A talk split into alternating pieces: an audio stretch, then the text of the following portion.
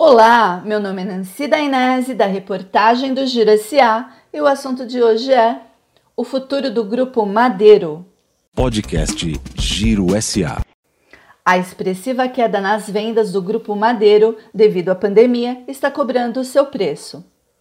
A rede de restaurantes, fundada pelo chefe empresário Júlio Dusk, atualmente possui seis unidades em municípios da região oeste da Grande São Paulo que integram o Cioeste, sendo três em Barueri, dois em Osasco e o Eco Parada em Araçariguama.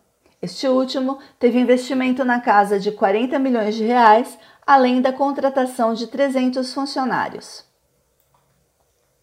Recentemente, a companhia divulgou o balanço do primeiro trimestre deste ano e colocou em dúvida o futuro dos restaurantes.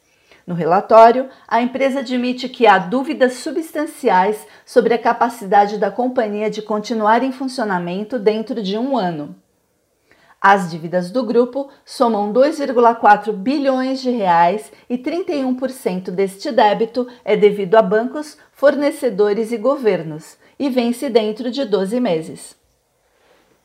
Para salvar o negócio, o Grupo Madeiro busca entrar na Bolsa de Valores e contratou quatro bancos para operação: Bank of America, BTG Pactual, Itaú e UBS.